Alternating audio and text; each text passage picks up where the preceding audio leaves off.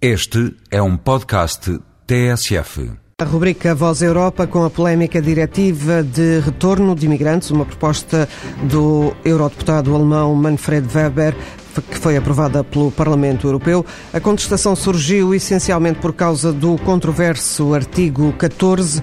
O eurodeputado Armando França explica o que está definido neste ponto da diretiva de retorno. O artigo 14 da proposta de diretiva faz a abordagem da questão da detenção, utilizando um caso concreto. Uma posição é uma posição que procura salvaguardar a segurança em detrimento e em prejuízo dos direitos fundamentais, dos direitos humanos e da dignidade da pessoa humana. A proposta tem o acordo da Comissão, do Conselho e do Parlamento eh, é diferente desde logo porque a verificação da legalidade da detenção é aos melhores prazos.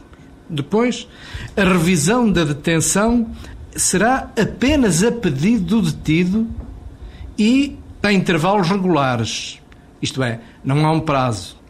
E, finalmente, o prazo de detenção máximo eh, é considerado seis meses, mas os Estados-membros podem prolongá-lo até 18 meses. O depoimento do eurodeputado Armando França sobre a diretiva de retorno de imigrantes.